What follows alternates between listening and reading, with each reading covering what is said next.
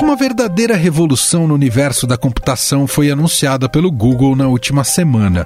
Um computador quântico executou uma tarefa que nem a mais poderosa das atuais máquinas conseguiria realizar.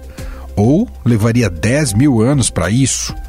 A tal supremacia quântica enfim saiu do campo teórico para uma demonstração prática. Você, assim como eu, também ficou um pouco perdido no significado dessa história?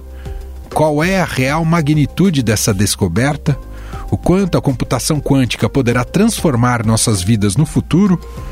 Eu sou Emanuel Bonfim e esse é o Estadão Notícias, que hoje convocou o cérebro computacional do Estadão, a redação do Link, para entender melhor o que está por trás dessa revolução. Meu papo será com o repórter Bruno Romani, que, ainda por cima, entrevistou o cientista brasileiro envolvido nessa descoberta.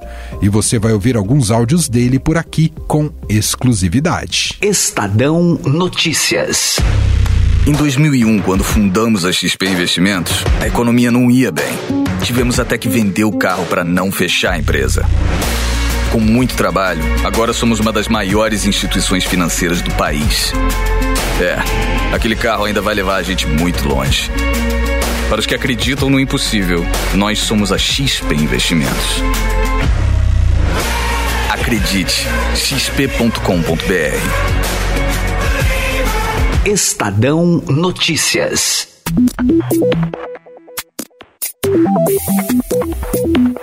Imagina um computador que pudesse criar novos medicamentos, novos materiais e colocasse a inteligência artificial em uma ótica mais realista.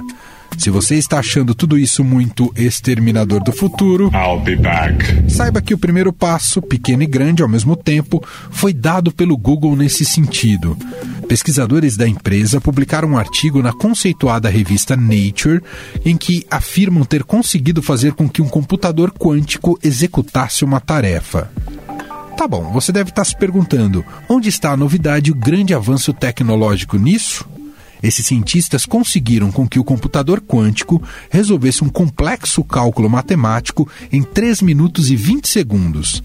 Se esse mesmo cálculo fosse dado para um computador mais potente que temos hoje, ele só conseguiria chegar no resultado em 10 mil anos. Foi fazer a análise teórica, né, de propor como seria o experimento e, e depois a análise né, do, dos dados e também a fazer a o embasamento teórico né, por trás disso, uh, mostrando que o problema que eles estão resolvendo é de fato difícil para os computadores tradicionais. Este é o cientista brasileiro Fernando Brandão, uma das referências mundiais na computação quântica e que liderou a parte teórica desse projeto do Google.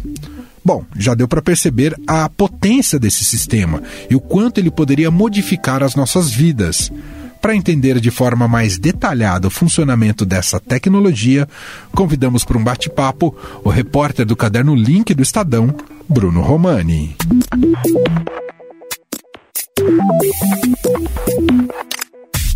Tudo bem, Bruno? Seja bem-vindo aqui. Tudo bem, Manuel. Obrigado. Acho que todo mundo olhou com interesse para a notícia que foi divulgada na semana passada desse feito do Google, mas ao mesmo tempo isso vem acompanhado com muitos pontos de interrogação, Bruno. A gente está falando exatamente de, de que novidade, de que feito e por que, que é um feito histórico, o que, que vai mudar na vida das pessoas. Queria que você um pouco nos explicasse do que estamos falando exatamente. Eu acho que essa hora é, é a hora que a ciência puramente nerd ou a matemática ultramente complexa ela chega um pouquinho mais perto da, do dia a dia da gente, de seres humanos normais. E essa descoberta do Google, ela basicamente ela abre uma nova fronteira para a capacidade dos computadores. Então, até os nossos supercomputadores, os nossos computadores mais potentes, eles têm um, um modelo de funcionamento e eles têm um certo limite. E essa novidade, usando a física quântica, ela abre, ela expande o horizonte do que, que os computadores serão capazes de fazer. Então, a partir desse momento, é, cálculos que são seriam impossíveis, eles começam a se tornar talvez possíveis. Então você pode já pensar no desenvolvimento de novos materiais, por exemplo, você pode pensar no desenvolvimento de novos medicamentos, sabe aquela coisa que a gente aprende na escola, ah, tem a molécula, a proteína que encaixa só na única proteína e às vezes você tem bilhões de possibilidades, esses, esses computadores eles poderiam realizar isso talvez de forma mais rápida, ou então poderiam potencializar a inteligência artificial de uma maneira que talvez a gente nem imagina, mas o que os especialistas dizem é, é a gente imagina esse, a gente projeta todos esses futuros, mas a gente está num estágio mais ou menos como a computação clássica, que é a computação que a gente conhece do nosso smartphone, dos nossos computadores, a computação quântica ela está como se fosse nos anos 50 da computação clássica. Ou seja, a gente é, exige um conhecimento muito é, específico, poucas pessoas têm esse conhecimento. É, esses computadores ficam em laboratórios de empresas, eles são, exigem uma estrutura gigante. E, claro, se alguém voltasse numa máquina do tempo lá dos anos 50 e falasse, cara, você vai pedir comida pelo telefone, você vai encontrar o amor da sua vida por esse bichinho aqui. O ninguém cara, acreditaria. Ninguém né? acreditaria, né? Você falar, não, você tá maluco.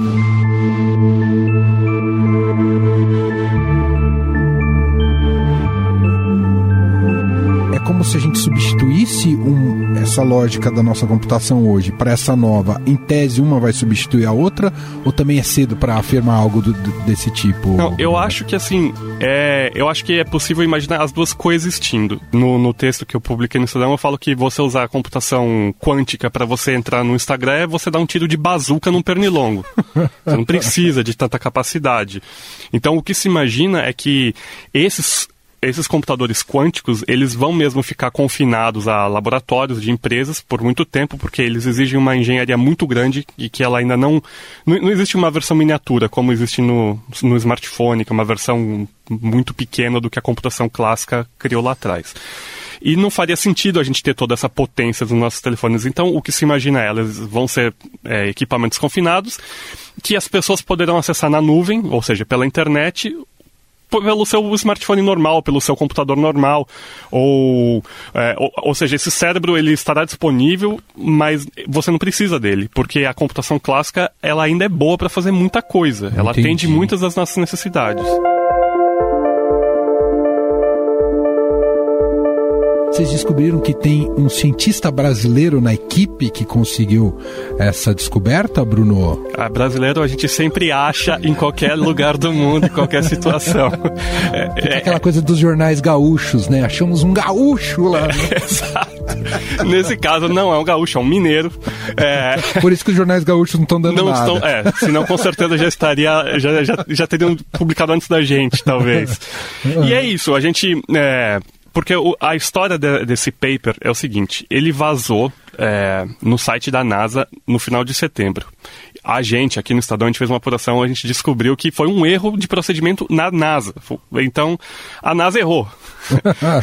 e a partir disso, a gente, esse estudo, ele já caiu na comunidade científica e a gente começou a conversar com a comunidade científica, é, os físicos e tudo mais, e a gente, primeiro, a gente conseguiu o paper. Então, deu pra, a gente conseguiu trabalhar bastante e por isso que a gente acho que conseguiu fazer um material bem bacana, porque a gente trabalhou esse material por muito tempo. E quando a gente consegue o paper, é, você vai olhar ali o nome dos coautores, uma fonte nossa cantou, ah, acho que tem um brasileiro ali, dá uma olhada. E a gente olhou os coautores do paper e realmente tinha um brasileiro ali. Esse brasileiro, que ele, ele se chama Fernando Brandão, ele é, é, um dos mais importantes nomes da computação quântica no mundo, ponto. Uau! Incrível. E ele, ele atua aqui no Brasil ou ele está fora? Claro, embora aqui no Brasil existam cientistas que pesquisem é, computação quântica já há algum tempo, mas é óbvio que a partir de certo momento você tem que dar um salto e, e o Fernando, ele é conhecido por ser um gênio, como é, a comunidade científica brasileira aponta. Ele, claro, foi para fora e hoje em dia ele é professor do Caltech, que é o Instituto de Tecnologia da Califórnia, que é uma das referências na computação quântica. Para você ter uma ideia, a computação quântica, a ideia dela, não era nem pesquisa, mas a ideia, a proposta de computação quântica, ela surge em 1982 com um professor do Caltech. Computação quântica, a, a ideia pioneira veio do, do Caltech, onde eu trabalho, e 38 anos atrás, que tem esse, um físico muito famoso, chama Richard Feynman, uhum. e ele, ele teve esse insight que sempre que a gente quer entender um sistema quântico de muitas partes, né, muitos elétrons ou muitos fótons, e entender o que acontece lá, a gente pode usar o computador normal para fazer isso, mas o custo computacional é muito alto. Cresce como um exponencial do número de partículas. Isso limita muito o que a gente pode fazer, né, e, por exemplo, tem muitas áreas onde é relevante fazer isso, por exemplo, em ciências materiais, né, para criar novos materiais, uhum. ou, ou até, por exemplo, na indústria farmacêutica, para tentar descobrir novas drogas, que né, você tem que ir no nível quântico lá, etc. Então a gente tem um brasileiro ocupando uma das posições de maior destaque na, na, na universidade que começa a computação quântica. Entendi. E aí, o que, que ele contou para você que você pode dividir aqui com a gente, Bruno? Esse computador está no laboratório. Então ele conta um pouco pra gente como é que é esse computador, qual que é o tamanho disso. É, é, e qual que é o tamanho? É, é gigante? 1,80m, ele tem o tamanho de uma pessoa alta, assim.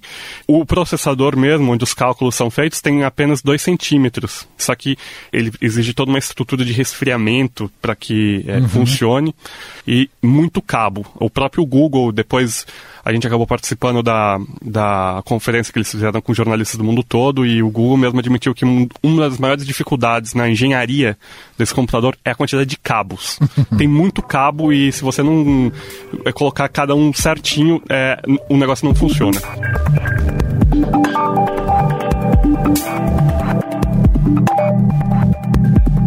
um aspecto que você abordou com ele é a questão da criptografia. O que está em jogo aí? O, o, esses, esses computadores quânticos poderiam acabar com essa proteção da criptografia? É isso, Bruno?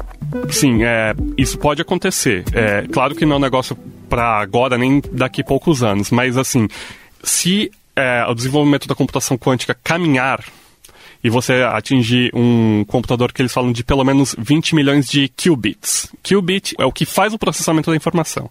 O computador do Google que teve esse anúncio histórico tem só 53 qubits pouquinho. Mas os especialistas estimam que se a gente chegar num computador com 20 milhões de qubits, a criptografia que a gente conhece, que é o que protege as transações bancárias do mundo todo, que protege a nossa comunicação na internet, que protege todas as comunicações feitas uh, online, isso daí poderia ser quebrado. E por causa dessa ameaça da computação quântica, na criptografia tradicional, é, na criptografia clássica que a gente chama na área, foi criada uma nova área lá, onde eles tentam criar novos protocolos de criptografia que eles acreditam que não podem ser quebrados pelo computador quântico. Tem um projeto importante no, em governos e na indústria de primeiro identificar quais podem ser esses protocolos e tem alguns candidatos e depois de fazer eles serem ah, práticos e depois de fazer a transição, né, isso vai ser uma coisa que demorar, vai demorar muitos anos, porque uhum. isso né, requer cada indústria trocar, o, por exemplo, o RSA, que é esse código que todo mundo usa hoje em dia, que pode ser quebrado, por protocolos melhores que, que provavelmente não podem ser quebrados. E você consegue imaginar a quantidade de... Tá a, a, os problemas que isso poderiam claro. Eh, gerar. Agora, com relação à computação quântica, tem esse marco do, anunciado pelo Google, mas tem muito a caminhar pela frente, um pouco o que a gente pode dizer de panorama é isso. Ainda não sabemos quais são os próximos passos e quanto eles vão durar. É aquela coisa, é, é o tipo de área que está sendo desbravada. Então é como se você estivesse ali na selva cortando mato e tentando achar um caminho é mais ou menos onde a gente está. Então, não esperem, eu acho que nem nos próximos, sei lá, 3, 4 anos ouvir alguma coisa prática em relação à computação quântica, mas ela está caminhando e cada novo passo você tem, você vai acumulando conhecimento e, e isso vai facilitando para os passos seguintes, né? Então, é, é, é possível imaginar que, sei lá, daqui a 10 anos talvez a gente consiga ver o impacto disso. Muito bem. O material completo está lá no link, link.estadão.com.br e você tem ali uma visualização do que seria, do que é esse computador uh, do Google que chegou a esse, esse cálculo e essa descoberta histórica. Bruno, nem imaginaria que ia fazer um podcast sobre computação quântica, mas adorei. Obrigado, viu? Muito bacana, obrigado. No próximos descobertas estamos aí.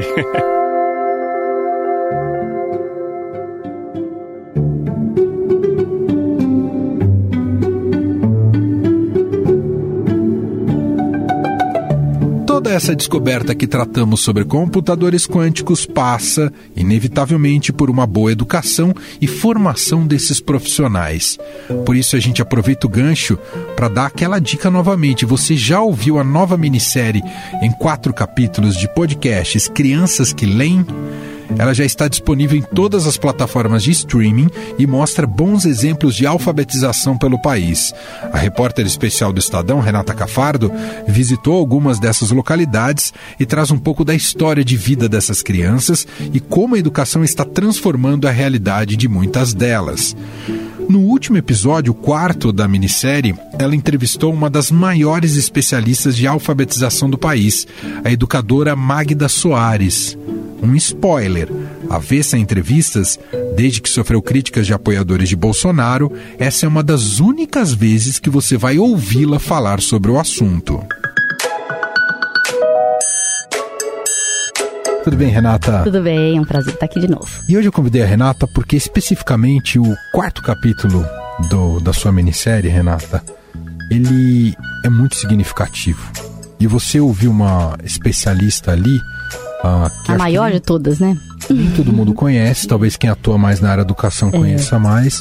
E ela dá uma entrevista muito reveladora para você, com análises muito Uh, ela banca ali umas coisas que faz, eu acho que todos nós pensarmos sobre o que tem sido feito na educação básica brasileira. E falar de um jeito muito emocionado, muito né? Muito emocionado. E eu queria que você contasse primeiro quem é Magda Soares. A Magda Soares é uma educadora que tem 87 anos, trabalha desde os anos 50 com alfabetização, primeiro pesquisando por muito tempo na Universidade Federal de Minas Gerais. Hoje ela é professora emérita da, da UFMG e há 12 anos ela resolveu ir para a sala de aula. Ela falou: eu não adianta eu só ficar aqui nessa parte teórica e é, começou um projeto em Lagoa Santa, que é uma cidade próxima lá de Belo Horizonte. Então hoje ela trabalha também com professores, é, dizendo para os professores, conversando com professores, pensando com a melhor forma de fato alfabetizar e com as crianças né? Que é o mais importante, vendo aquele dia a dia da escola, que é importantíssimo. Então, ela tem essa vivência muito forte da academia, mas não é aquela acadêmica que ficou lá a vida inteira na universidade e não sabe mais o que se faz na escola. Ela está na escola pública. Ela como que adotou uma rede municipal para para poder implementar o que ela acha que é certo na educação e na alfabetização especificamente. Outra coisa importante na alfabetização, quando a gente pensa nas escolas públicas, é lotar essas escolas de bibliotecas. Ah, lá, quando eu cheguei lá 12 anos atrás, a primeira coisa foi biblioteca em todas as escolas, biblioteca infantil. E livro, livro, livro. E fora isso, ela escreveu em 2016, de toda essa pesquisa dela, um livro chamado Alfabetização, Questão de Método, que ganhou o Jabuti. E não é que ganhou o Jabuti na área de educação, não. Ganhou o Jabuti Maior, aquele prêmio grande dos melhores livros do ano, ou melhor livro do ano, apesar de ser um livro, sim, técnico, é voltado mesmo para quem entende mais de educação, mas tão relevante que ganhou o Jabuti pedia a entrevista, tinha dúvida, achava que algumas pessoas falavam, ah, você vai entrevistar a Magda? Eu falava, ai, não sei, porque ela, ela não tem celular, ela é uma velhinha, ela... ela tem anos. Tem sete anos, ela tem dificuldade de dar muita entrevista por e-mail, e eu precisava que a entrevista fosse gravada, ela está em outro estado, ela está em Minas, não poderia, não daria assim para eu ir pessoalmente, eu achava. E aí, quando eu mandei um e-mail para ela, ela me respondeu: "Eu não estou dando entrevistas porque no começo do governo Bolsonaro ela deu uma entrevista e foi interpretada de um jeito muito ruim. Muita gente do governo a, atacou, dizendo que ela estava indo contra justamente esse método fônico que é o que o Bolsonaro defende. Então ela ficou muito retraída e falou: "Não estou dando mais entrevistas desde então, mas não posso recusar uma entrevista do jornal de minha preferência". Ah, ela falou legal. desse jeito. E aí eu fiquei toda lisonjeada e falei: "Nossa, então a gente vai fazer". Mas ela falou: "No começo até da entrevista, eu fico um tempo explicando para ela o que é podcast. O que, que, é isso que você vai usar?" E Renata, eu fico explicando. A gente não pôs isso, mas ela não sabia, obviamente. E ontem eu consegui que ela ouvisse o nosso podcast e ela adorou, que me deixou muito emocionada também.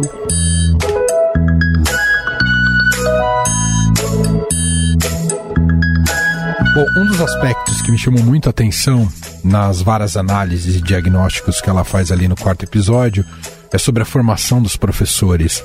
Mais do que problematizar se a criança aprende ou não, é como se ela olhasse e desse um passo atrás, né? Que o problema está em quem está é, tá tentando de alguma maneira atuar ali na sala de aula e que os cursos de pedagogia não estão dando conta disso, que a gente tem um, pro, um, problema de fundo talvez mais grave. É isso Sim, mesmo, Renata? É isso, é isso que é interessante que ela fala, né? Ela fala, a gente fica querendo saber por que, que as crianças não aprendem, eu quero saber por que, que os professores não ensinam, porque as crianças não são bobas, as crianças aprendem. Ela falou, é só você ensinar, ensinar direito.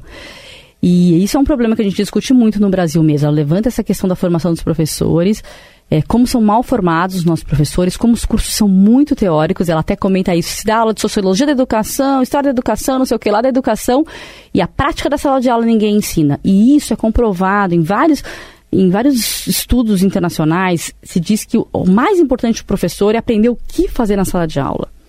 É ter de fato, é, a, a, rotina dele pensada, é, quais estratégias que atraem mais o aluno, de que maneira ele aprende, olhar para aquele aluno individualmente, é, chamar a atenção do aluno Não é chamar atenção do ponto de vista de dar bronca, não. É chamar a atenção para o aluno que não está aprendendo, não deixar ele longe, porque os professores às vezes tendem a ignorar aquele. Ah, esse aqui não vai conseguir, não vou nem dar bola para isso, vou focar aqui nos bons alunos. E só deixar o bom aluno responder e interagir mais. É por isso que as, as professoras não sabem alfabetizar. E ninguém está ensinando a, elas a alfabetizar. Entende? As crianças não são tão bobas assim, as crianças são inteligentes. Quando você ensina, elas aprendem. É, então é porque é, não há é, formação de professores e também de gestores, que a gestão da escola é muito grande. Tudo isso é, não é porque as crianças não aprendem, é porque não se ensina às crianças. Então, essas estratégias de sala de aula são o que os outros países, países, países como Singapura, por exemplo, é, eles fizeram uma espécie de uma escola ali para ajudar os professores a, a melhorar essa prática. E a gente ainda está com essa formação muito antiga. Eu já fui em, em escolas aqui em São Paulo, municipais, que dá dó de ver a professora tentando alfabetizar. É triste. Ela não tem estratégia alguma.